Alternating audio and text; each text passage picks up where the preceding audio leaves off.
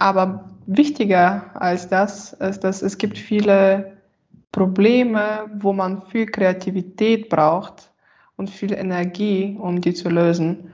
Und ich glaube, für all die Leute, die deren Kreativität, Neugier und Potenzial entfalten wollen, in einem ganz freien und wenn, mit, mit wenig Wettbe Wettbewerb, oder? Mit wenig, mhm. nee. Also da, da, da gibt es so viel zu tun. Hier gibt es sehr viel Raum dafür. Und es gibt sehr wenig Menschen, die das machen. Und es ist eher einfach, etwas Eigenes zu entwickeln. Es ist eher einfach, viele Unterstützer zu finden. Und es ist eher einfach, ohne ganz große Erfahrung viel zu bewegen und konkrete Ergebnisse zu sehen. Und ich glaube, das ist was für unsere Generation, besonders für die, die auch im Ausland sind, wichtig ist.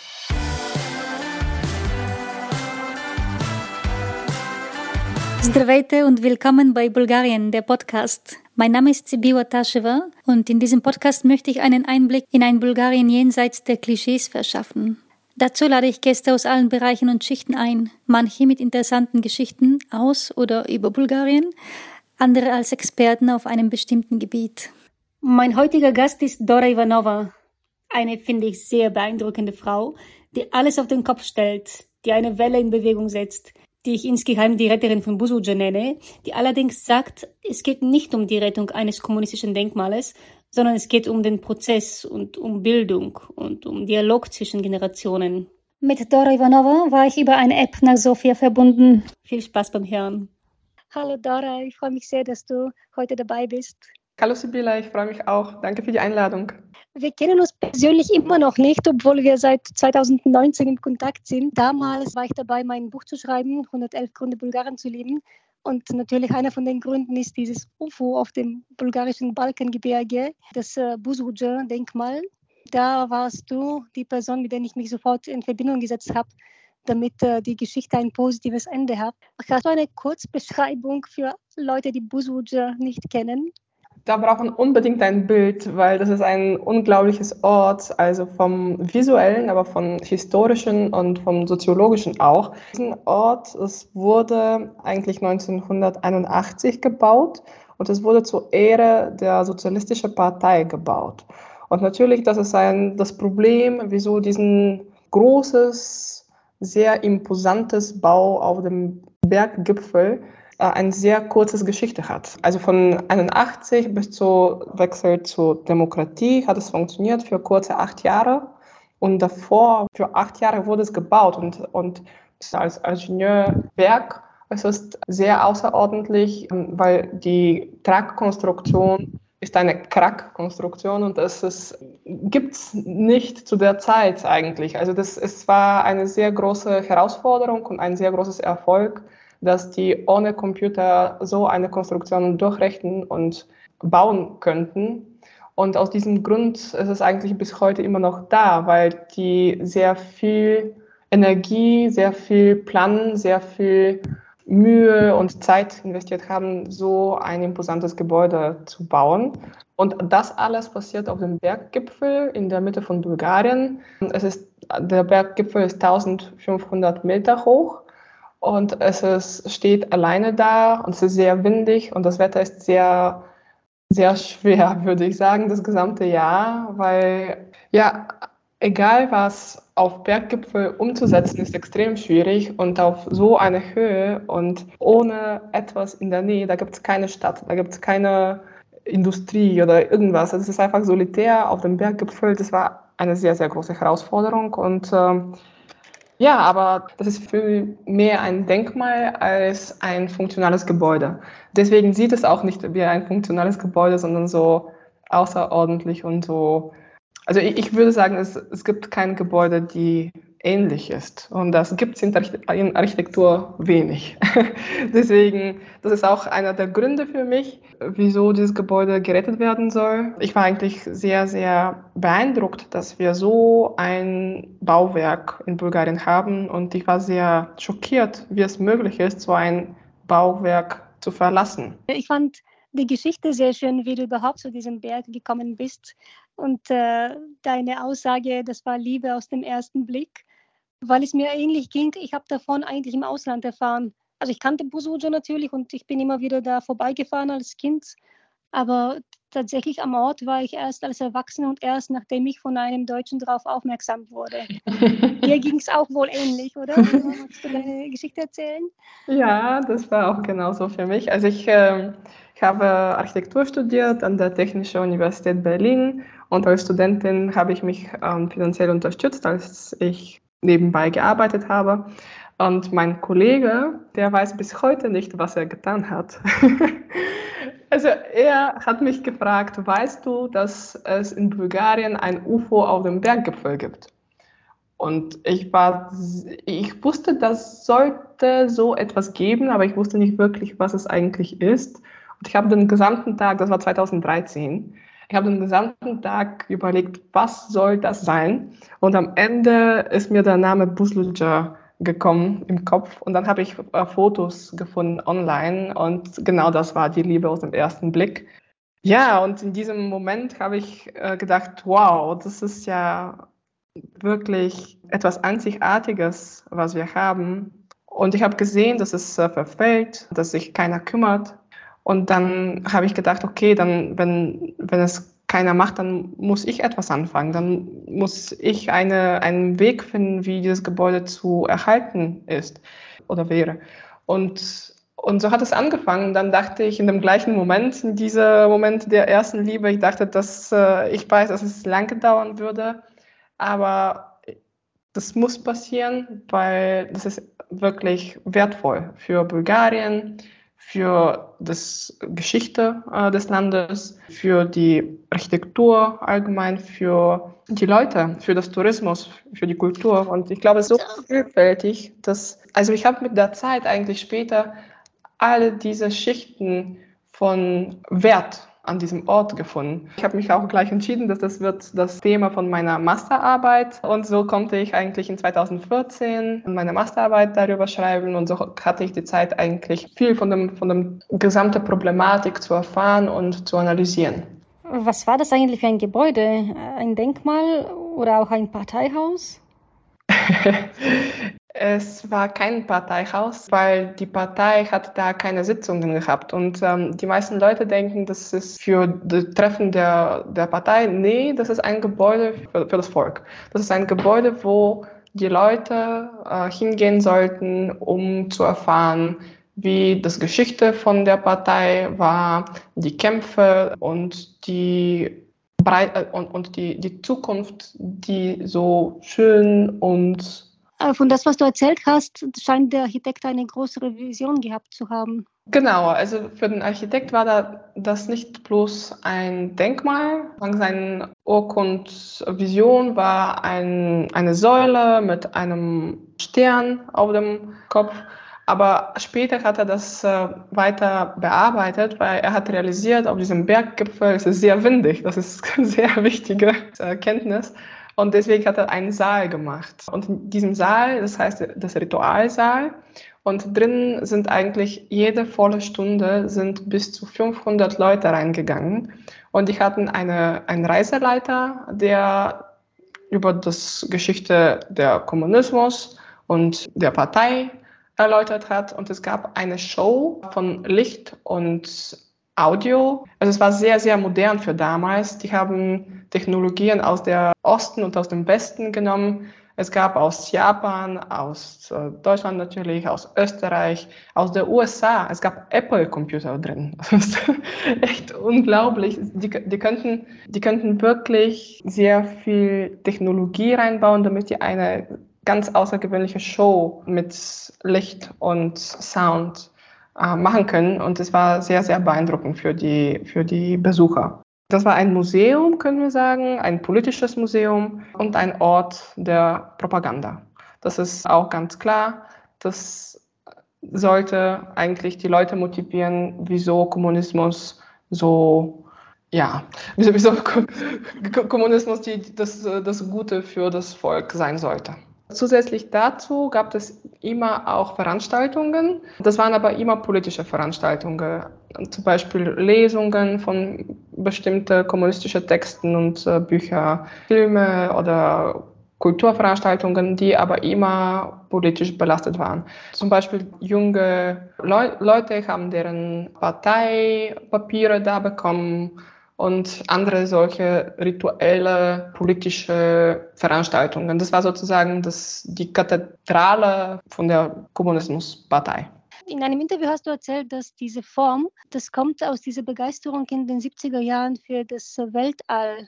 Und da haben die Bulgaren ihren ersten Astronauten in die Welt geschickt.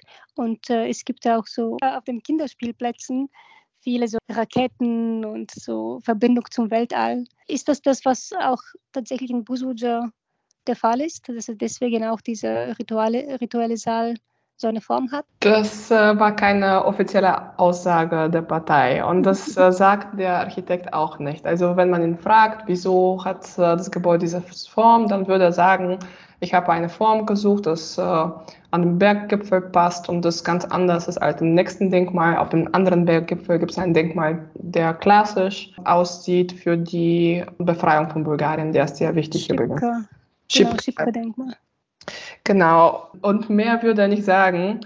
Aber ich glaube, es ist ganz klar, dass diese Verbindung zu die ja, Begeisterung für das Weltall, wie du gesagt hast, und die Begeisterung, dass ähm, der ist Bulgarien im Weltall war. Und diese Weltall und die Erfolge, die damit gebunden sind, waren eigentlich die Rakete, die auch das Kommunismus und die Vision, die zukunftsorientierte Vision für das Kommunismus, das für die Ewigkeit da bleiben sollte, das hat äh, dieser Paradigma, diese Idee war sehr eng mit der Kommunismuspropaganda verbunden.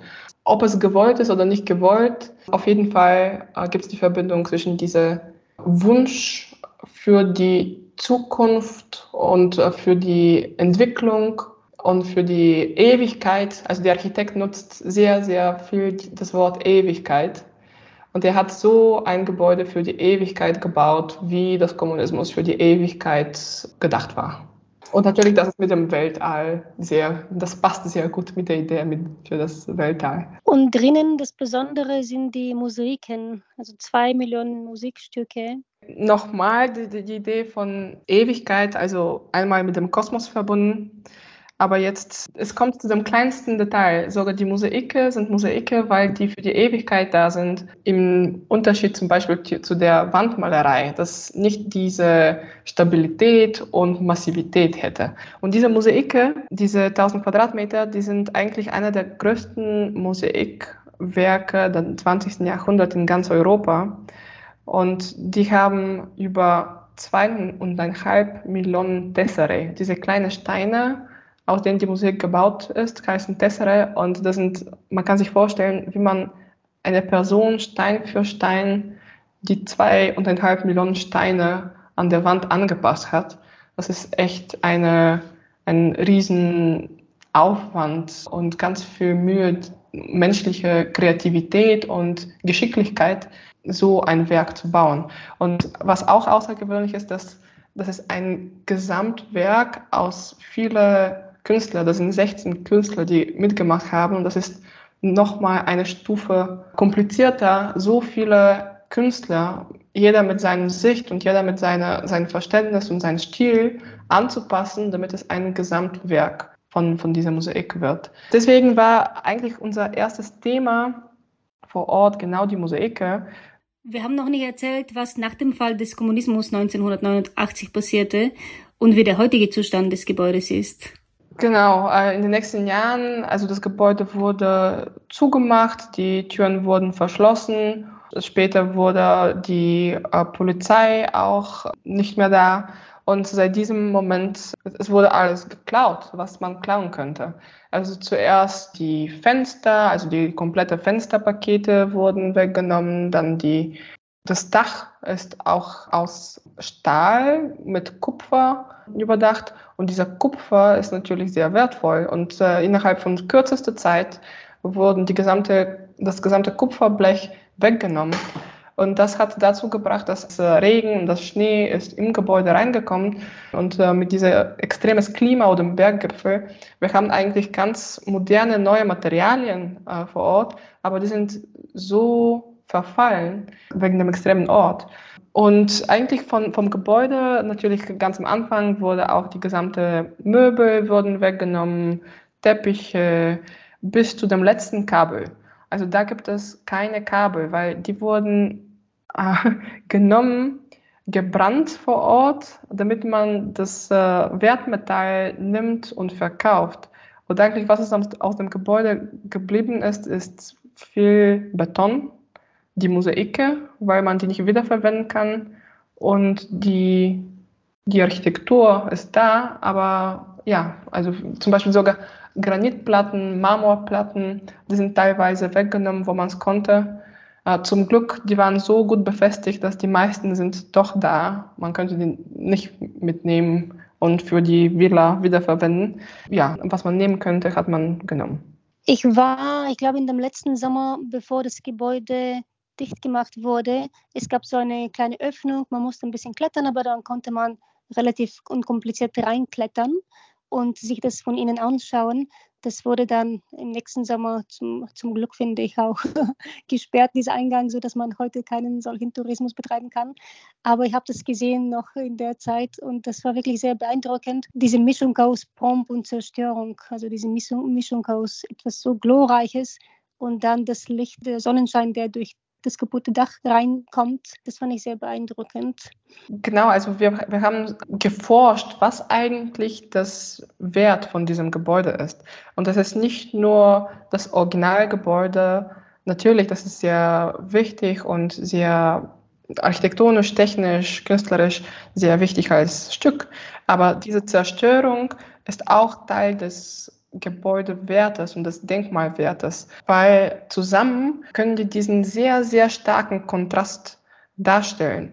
Und diesen Kontrast stellt eigentlich das Kontrast in der Gesellschaft und die Änderung, die auf heute auf morgen passiert hat, dass die Werte sich plötzlich geändert haben, dass die gesamte Struktur der Gesellschaft sich geändert haben und etwas, was so wichtig, imposant ist für das gesamte Land, auf dem nächsten Tag ist es wertlos. Es hat einfach überhaupt keine Bedeutung. Also da kann jeder nehmen, was er will. Und auch, es ist, es ist ein Gebäude der absoluten Kontrastes. Also die, die Leute haben dafür bezahlt. Also eigentlich damals hat der Staat zahlen können für das Gebäude. Die wollten das aber nicht. Die haben sich entschieden, das Geld für das Gebäude wird vom Volk kommen. Und die, die haben eine Spendeaktion gemacht und jeder also die kleinen Kinder haben Papier gesammelt und abgegeben, damit die Geld für Busluja sammeln können. Die Eltern, man sagt Spenden, aber das war nicht wirklich Spenden damals. Also das, es wurde von der, vom Lohn, jeder im gesamten Land wurden ein paar Lever, äh, was damals auch viel war, weggenommen für das Gebäude. Und es war ein Instrument, so dass alle Teil von diesem Gebäude sind und alle mitgearbeitet haben. Und die 6000 Leute, okay, 1000 haben tatsächlich so in etwa mitgearbeitet, aber die anderen etwa 5000, die waren Freiwillige. Also da, es war sehr, sehr wichtig, dass ganz viele Freiwillige so viel wie möglich kommen und mitmachen, damit es wieder ein Werk ist, des Volkes. Und jetzt so konzipiert als so ein wichtiges Gebäude für, für alle und dann auf dem nächsten Tag kümmert sich überhaupt keiner. Also es ist überhaupt nicht wichtig. Und andersrum, es ist, wurde gehasst. Es wurde also auch mit Hammer haben Leute da versucht, alles Mögliche wegzuhammern, mitzunehmen, zu zerstören. Die haben diesen Stern mit Pistolen und Kalaschnikow äh, versucht zu zerbrechen, damit die, äh, die haben geglaubt, dass es wertvoll sein soll, dass es Rubinglas sein soll. Äh, und diesen Kontrast und das noch mehr durch das Klima und durch die Verwitterung noch äh, gestärkt ist, das ist echt beeindruckend. Deswegen ist das Gebäude wichtig, um diese Prozesse in der Gesellschaft zu zeigen.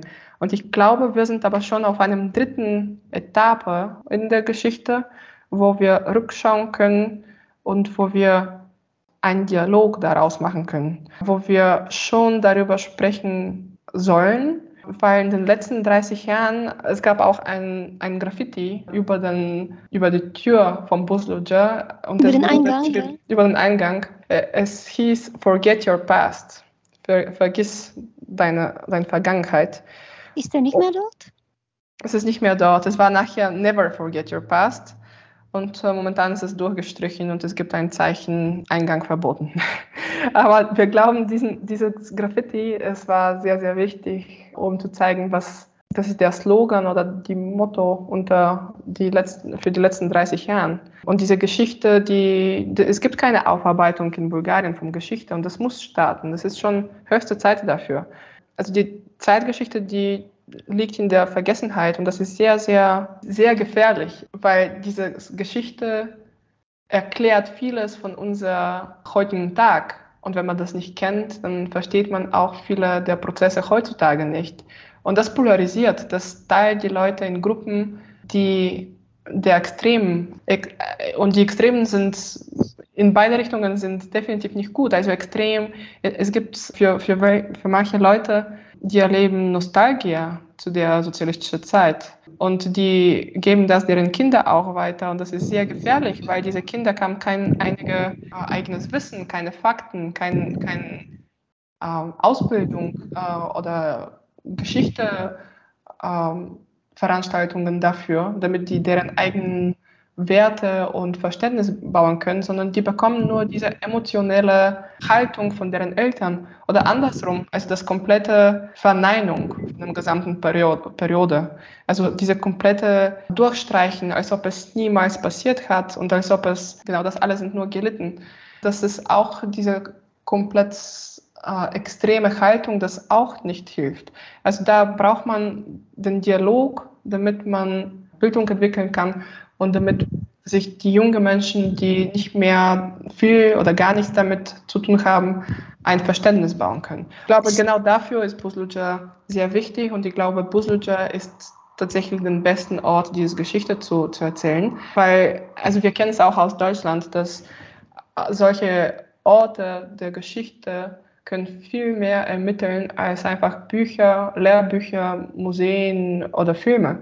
Also wenn man vor Ort geht, also ich kann es zum Beispiel mit, weil ich in Berlin gelebt habe, mit der Gedenkstätte Hönschenhausen oder mit Sachsenhausen oder mit Orten, die, die so schwere, schweres Geschichte mit sich haben. Und diese Orte können diese Geschichte am besten vermitteln. Ich fand sehr schön, euer Projekt Ungeschriebene Geschichten. Das sind so Zeugenberichte aus der Zeit des Baus und des Betriebes von Busuja. Gibt es vielleicht eine Geschichte, die dich besonders berührt hat? Ja, viele, äh, viele. Und ich bin selber sehr beeindruckt von diesen Geschichten, weil eigentlich, als wir mit dem Projekt angefangen haben, ich dachte, wir werden das Geschichte finden in den Archiven, aber die war nicht da. Also in den Archiven fanden wir nur die Propaganda, nur das Geschichte, das die Partei erzählen wollte. Diese Geschichte war ziemlich oft weit von eigentlichen Ereignissen.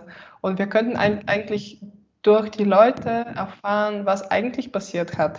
Weil die, die Partei hat ja immer gesagt, wie perfekt alles durchgelaufen ist, wie groß die Idee ist und wie perfekt und makellos. Ja, und all diese Geschichte von Leuten, die deren besten Zeit, Lebenszeit für das Erbauen des Gebäudes gegeben haben, das sind sehr, sehr berührend. Vielleicht trotzdem so ein bisschen Einblick in eine, in eine Geschichte, die so besonders ich habe einen alten Mann in einem Dorf getroffen, der war Kapitän äh, von der Militärbautruppe, weil es wurde durch die Militär gebaut, das Gebäude grundsätzlich, außer die Freiwillige und die Spezialisten. Und er konnte die Namen von alle seine Mitarbeiter nennen. Er konnte alle Kilogramms und alle Meter von der Armatur nennen, bis heute. Also 40 Jahre später. Er, er, als ich ihn gefragt habe, was war das Wichtigste oder das Emotionalste oder wofür bist du stolz oder unglücklich mit diesem Gebäude, was war das Wichtigste? Er meinte, weil ich habe es geschafft, dass keiner ums Leben gekommen ist an diesem Ort, obwohl es so kompliziert war. Und er konnte die Geschichte der einzelnen Menschen erzählen, die weg von der Familie waren, die äh, vor Ort bei Minustemperaturen gearbeitet haben, die gefriert haben da oben. Das war sehr, sehr berührend. Und trotzdem, also die waren, also diese Militärjungs, so etwa 20 Jahre alt sind, und die waren sehr, sehr motiviert. Die haben gewusst, dass die bauen etwas für das Land, etwas Großes, etwas, was bis jetzt nicht gebaut worden ist. Und obwohl es so sehr extrem schwer war, waren die sehr motiviert und ähm, sehr engagiert. Du bist 1990 geboren, ein Jahr nach der Wende, in eine kleine Stadt relativ weit von Busuja in Montana. Wie war deine Kindheit dort? Ja, ich hatte eigentlich äh, schwierige Zeit in der ersten Jahren der Schule, weil ich war in einer eine Schule am Stadtrand in der eine kleine Stadt in der ärmsten Region von Bulgarien, kann man sich vorstellen. Das war schwierig, weil es wurde nicht gut gesehen, dass äh, jemand neugierig ist oder Fragen stellt oder sich interessiert und gut lernen möchte. Aber glücklicherweise bin ich dann äh, zu einem fremdsprachigen Gymnasium mit Deutsch, habe ich gewechselt und da war es schon viel besser. Und ich würde mich als eine sehr, sehr neugieriges Kind beschreiben. Ich glaube, die Neugier war mein Motor für, fürs Leben ich wusste, ich wollte mehr wissen und mehr erfahren und ich habe ihm Frage, immer Fragen gestellt, seitdem ich geboren bin. und äh, das äh, war für meine Klassenkameraden schwer, kann ich sagen. Die wollten Pause haben und ich wollte noch mehr hören und noch mehr erfahren. Deswegen war ich nicht die geliebteste von der Klasse aber so, so war ich schon immer. Und ich war nie speziell in Sozialismus oder in Denkmäler interessiert, nicht mal in meinem Studium. Meine Interessen waren in sozial engagierter Architektur und Architektur, die für die Gesellschaft wichtig ist, auf eine oder andere Weise. Also das realisiere ich erst jetzt, natürlich nicht währenddessen das passiert hat. Also ich realisiere das als ich Busluja gesehen habe, habe ich genau diese soziale, soziales Aspekt der Architektur gesehen und diese Potenzial vom Gebäude, soziale Änderungen und Entwicklungen zu stiften und zu fördern. Und das ist, was mich an diesem Projekt so lange halten kann. Es hat natürlich auch mit der Form und mit der Architektur und wie imposant diesen Bauwerk ist, äh, angefangen, wie bei allen, die sich von Puzzleja interessieren. Aber was mich daran hält, ist genau diesen sozialen Aspekt, was ich als sehr wichtig und sehr stark an diesem Projekt halte und äh, sehe. Nach der Schule bist du zum Studieren nach Berlin gegangen. Du hast in einem Interview gesagt, nach dem Studium der Architektur in Berlin hatte ich das Gefühl, dass ich alles machen kann so schwer wie das war. Danach Ach, ja. alles. Ich habe Jura in München studiert und mir oh. ging es genauso. Also ich war so, okay, nachdem ich das geschafft habe, schaffe ich alles.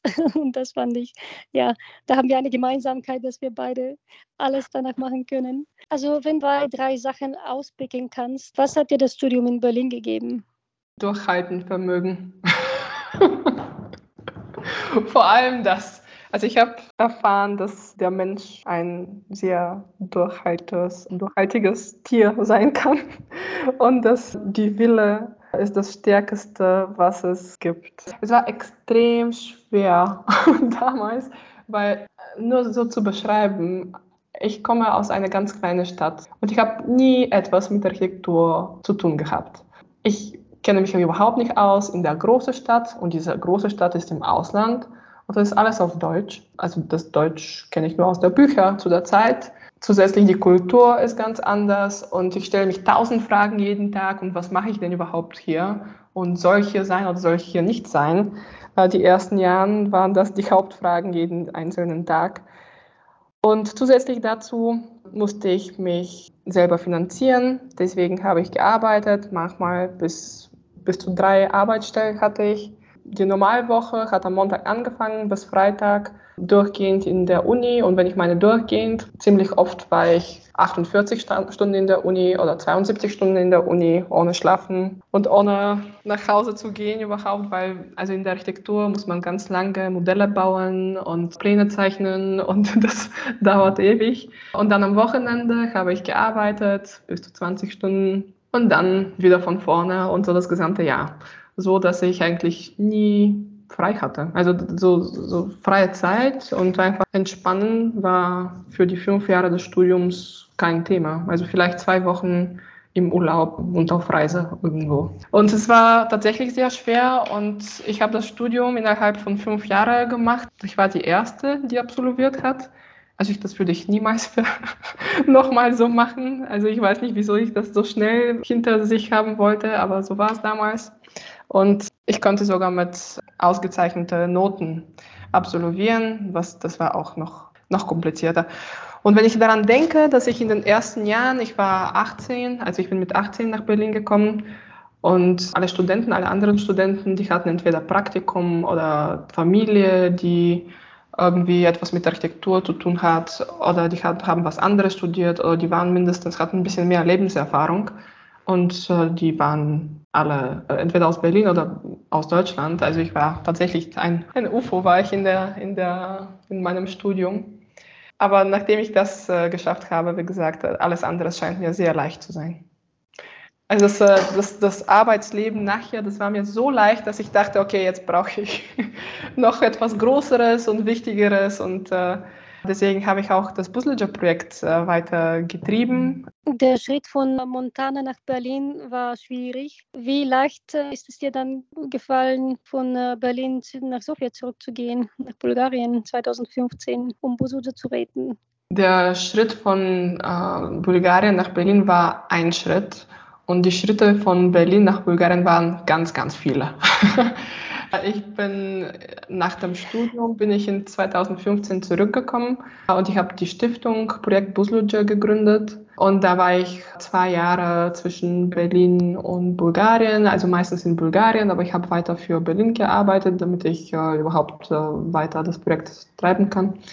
Und nachher, ich habe alles Mögliche hier probiert. Ich hatte so viele Ausstellungen, Diskussionen. Ich habe Treffen mit Medien, Presseaussagen und Treffen mit Politikern, mit der Kulturszene.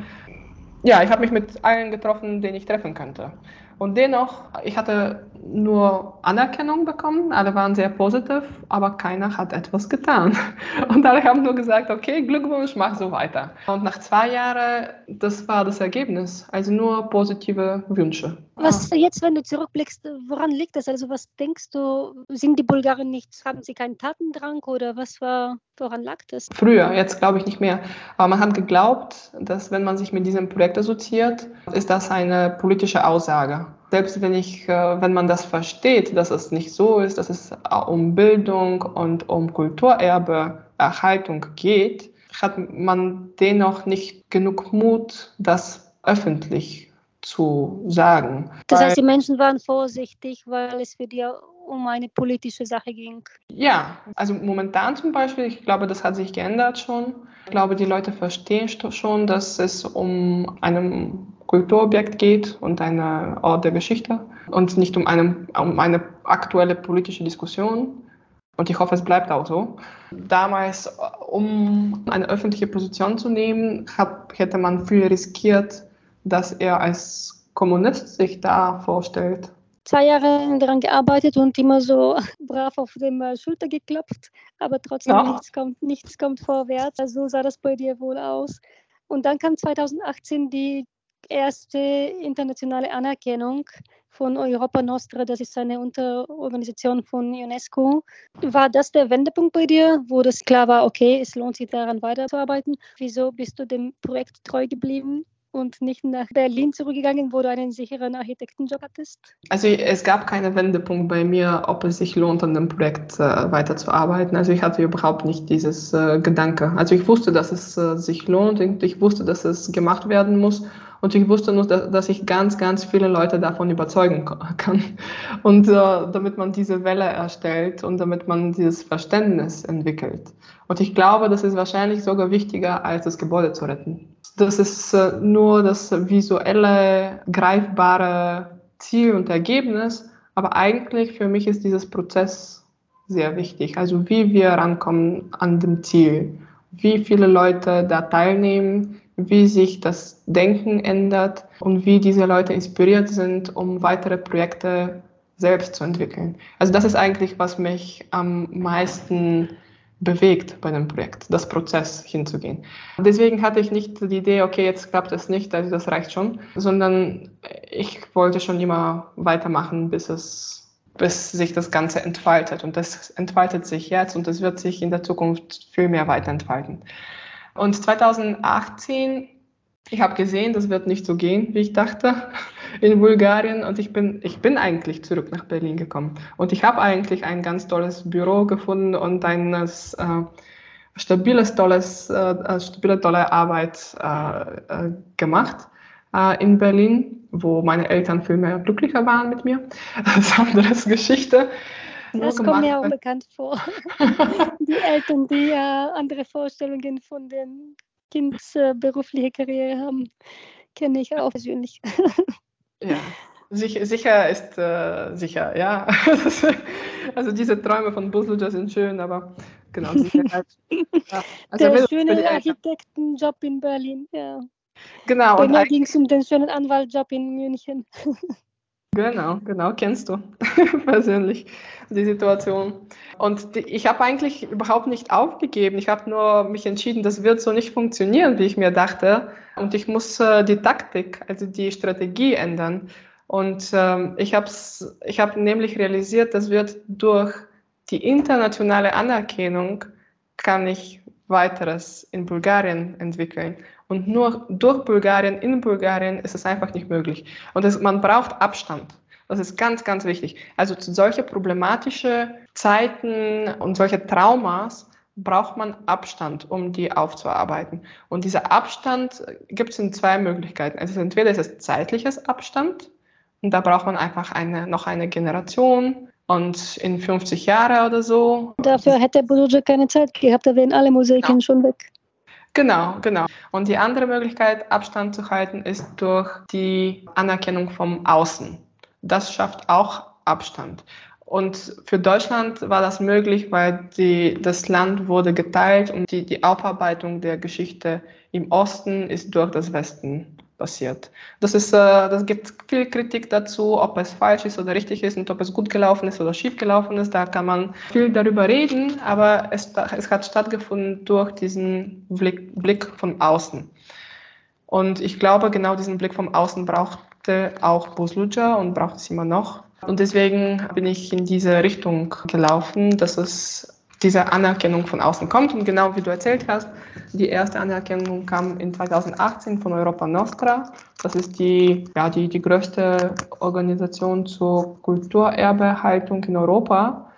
Und da gab es dieses Programm, The Seven Most Endangered, sieben meist bedrohte Orte der Kulturerbe in, in Europa und Bustuja war einer davon. Und das, das hat kein Geld gebracht, nur Anerkennung und es war ganz viel Arbeit und Aber 2019 kam das Geld von einer amerikanischen Stiftung, Getty.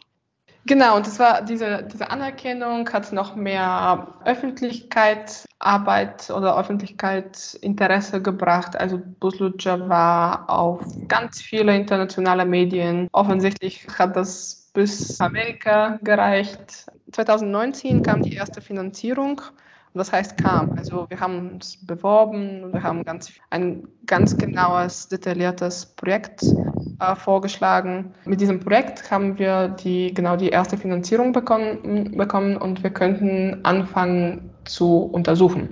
Ich hatte viele Leute, die, die mir geholfen haben, aber eigentlich gab es kein Team, das für das Projekt arbeitet. Und mit diesem Projekt könnten wir dieses Team bauen. Und ich glaube, das ist also das Wichtigste für ein Projekt, damit es weiterläuft und damit es sich entwickeln kann.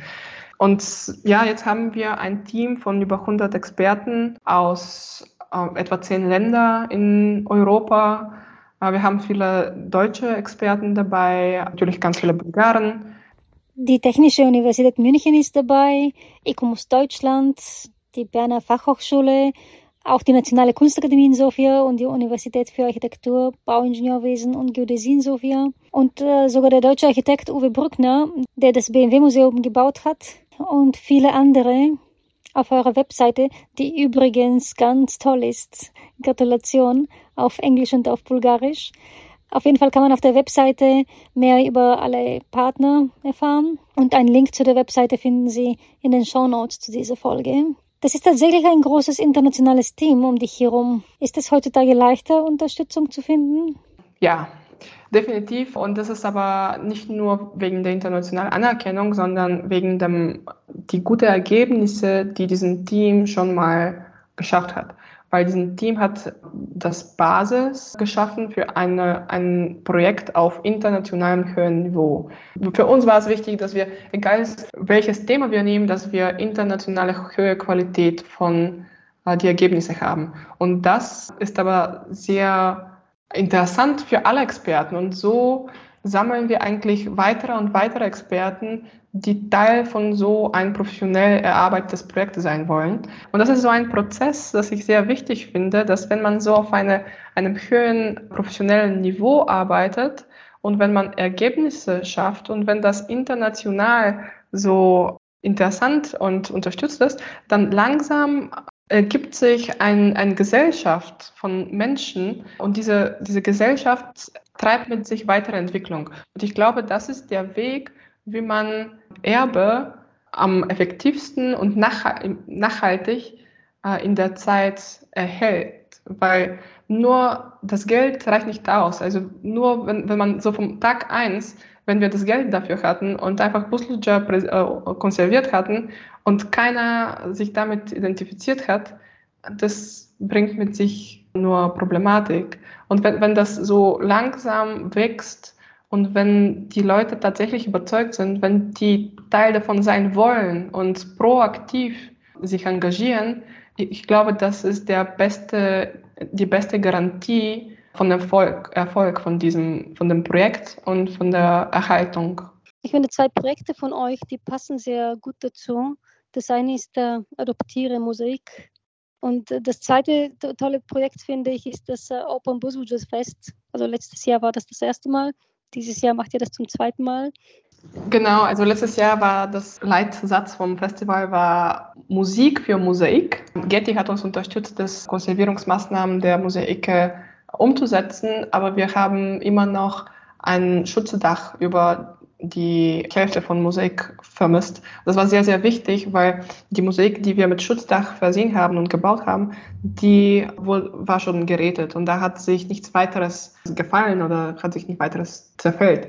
Aber dieser Außenring, das war noch gefährdet.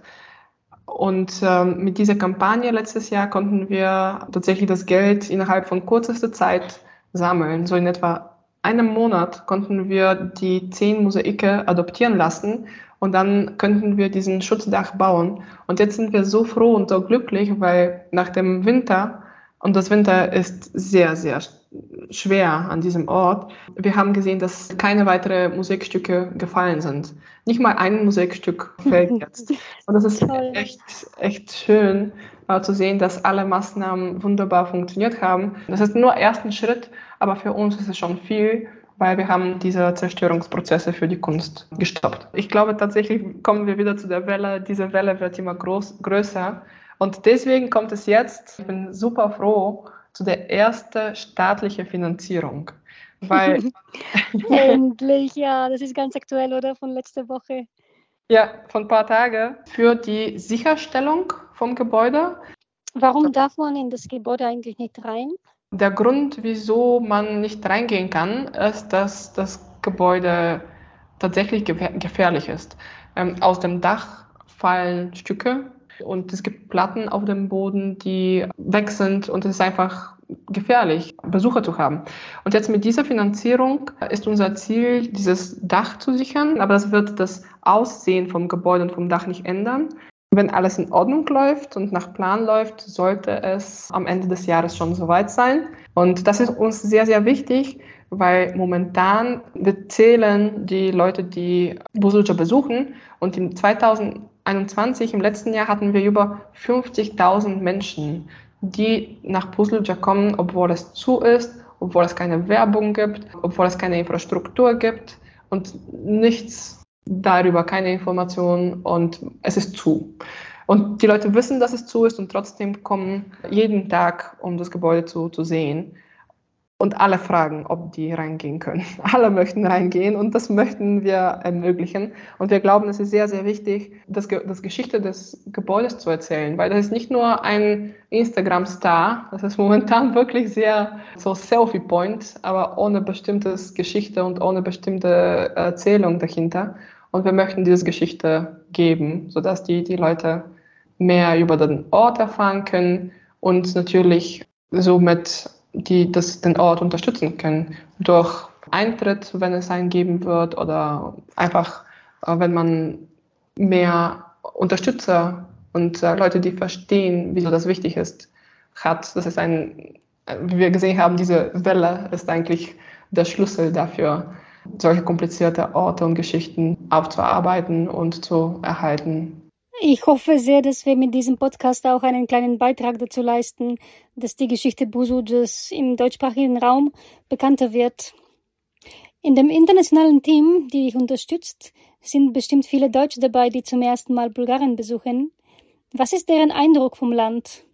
Eigentlich sehr positiv, weil die Bulgaren sehen Bulgarien eher negativ und eher, dass es wenig Möglichkeiten gibt und äh, dass es alles schwierig ist und nicht funktioniert. Und ich glaube, wenn man von außen guckt, sie, die, die sehen eher die Möglichkeiten und das ist, was ich auch selber sehe, weil es gibt so viel Raum für Innovationen, so viel Raum für Lösungen von, von Problemen. Und wenn man sich nicht auf dem Problem, sondern auf die Möglichkeiten konzentriert, wie viel man daraus machen kann, es ist echt ein Land der Möglichkeiten.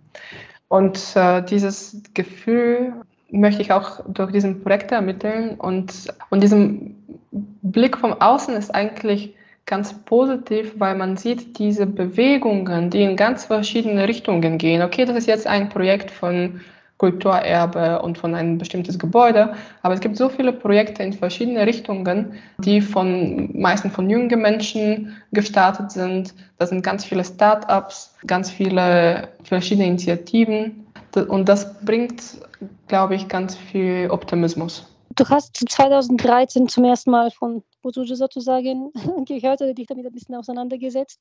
Nächstes Jahr feierst du sozusagen dein Zehnjähriges mit Bozuja. Ach, stimmt. ja.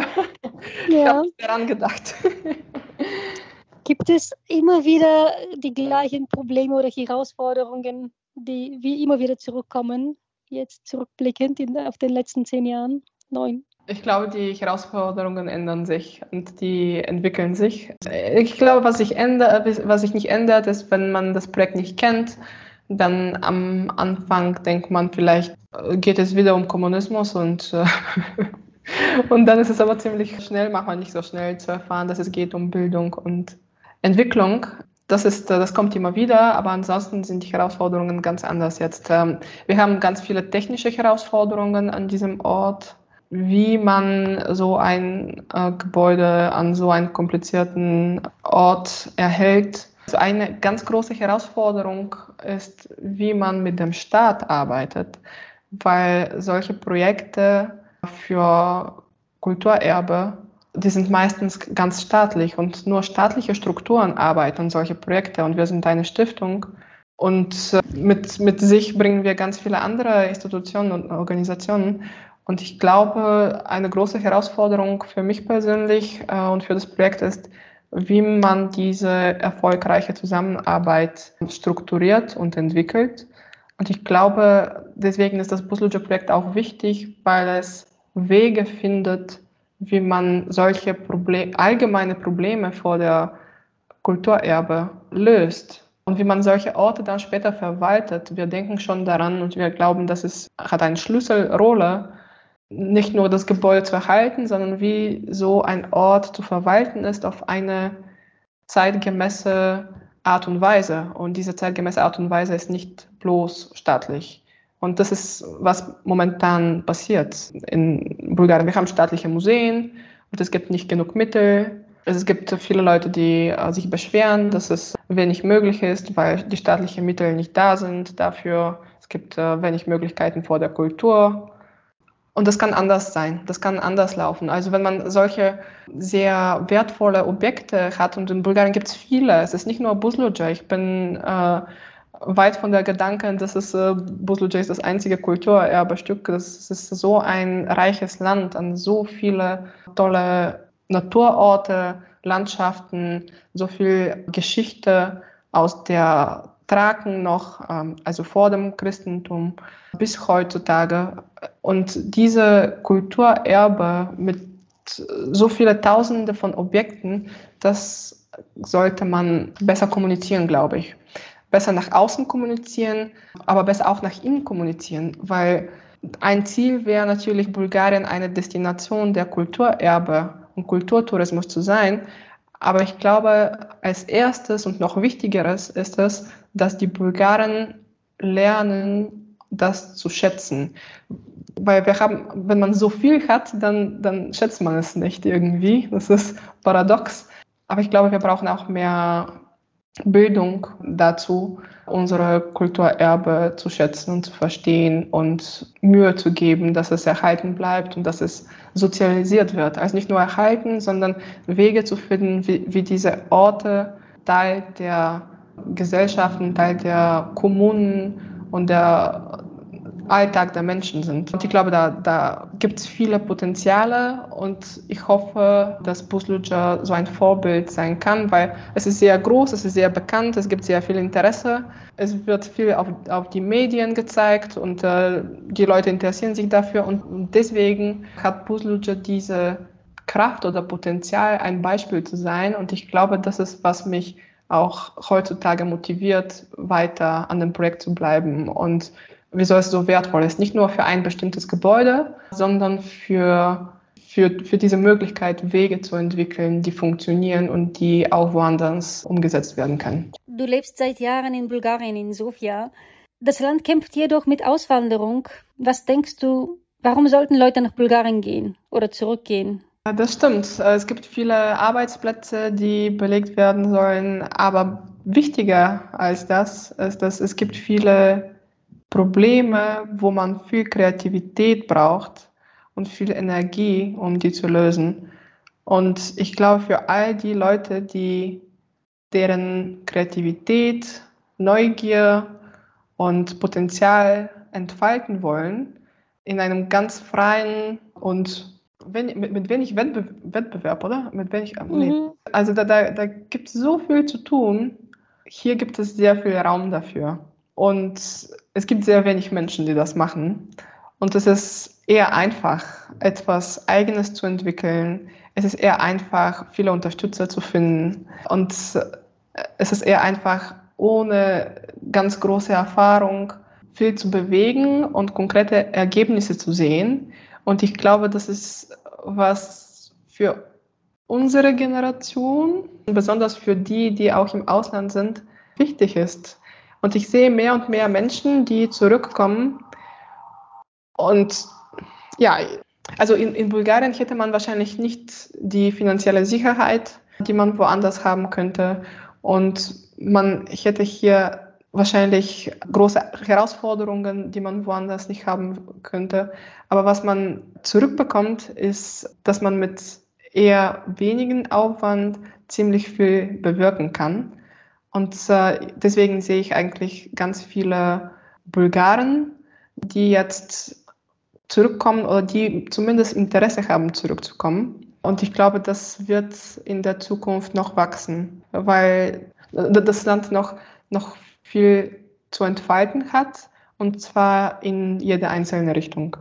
Du bist die beste Kennerin von Busuja. Was ist Busujas Botschaft heute? Ich glaube, es gibt nicht einen einzigen, einbedeutigen Botschaft. Und glaube ich, genau das ist der Botschaft, dass in der demokratischen Gesellschaft gibt es nicht nur Schwarz und Weiß und nicht nur eine Haltung und ein Verständnis und eine, einen Wert als richtig oder als falsch. Und wir Und Buzluja ist der Ort, wo diese verschiedenen Haltungen zusammenkommen und zusammen existieren können. Und als solches glaube ich, dass die Botschaft von Buzluja ist, dass die, die demokratische Haltung von Geschichte ist die Vielfältigkeit zu erlauben und sich anstatt zu schämen, zu reden und anstatt zu vergessen, zu erinnern und zu informieren. Und je komplizierter das Geschichte ist, desto mehr brauchen wir die für, für den heutigen Tag, damit wir einerseits die Fehler nicht wiederholen, aber andererseits einfach das Gebaute und die, die Welt, die schon da ist, nutzen können auf die bestmögliche Weise für die Zukunft.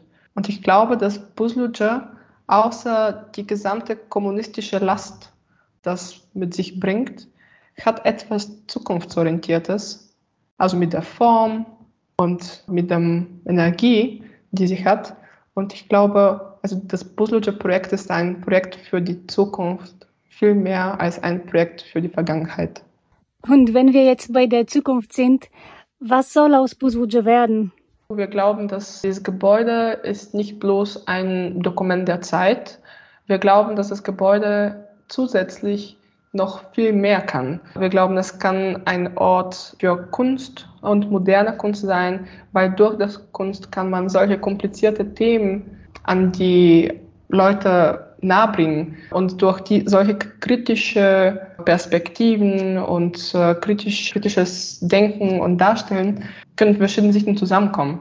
Deswegen glauben wir, da das Busluja ist nicht bloß ein Ort für ein Museum, sondern ein aktives, lebendiges Veranstaltungsort für die Zukunft. Und natürlich, äh, das kann sehr viel helfen für das gesamte Region und für, für Bulgarien sogar, für die Entwicklung von Kulturtourismus und Veranstaltungen, die auch die das Geschichte und die Identität des Landes zeigen. In diesem Ritualsaal können bis zu 500 Leute als Teilnehmer dabei sein. Und wir glauben, das wird einen außerordentlichen Raum für Konferenzen, für Theater, für Musik ein Raum, der man auch vermieten kann, außer die Öffnungszeiten. Wie kann man das Projekt Busuja unterstützen? Also unsere Kampagne dieses Jahr heißt Du bist der Schlüssel, öffne Busluja. Und jeder kann tatsächlich seinen Schlüssel von Busluja nehmen. Es gibt vier Kategorien von Schlüssel und die fangen von 3000 Euro an. Und das ist eine sehr große Unterstützung für unsere weitere Arbeiten und für die Eröffnung von Busluja.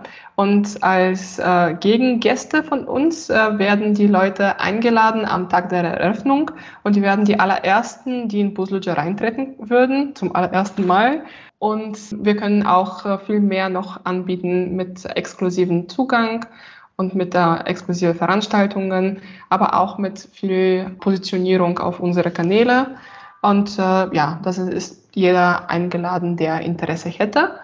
Und äh, zusätzlich möchten wir alle herzlichst einladen auf unser Festival, das äh, die, Teil der gleichen Kampagne ist, der drei Tage äh, am Busluja in der Nähe stattfindet, mit ganz viel Musik am Abend und äh, sehr äh, breit gefächertes Kulturprogramm tagsüber.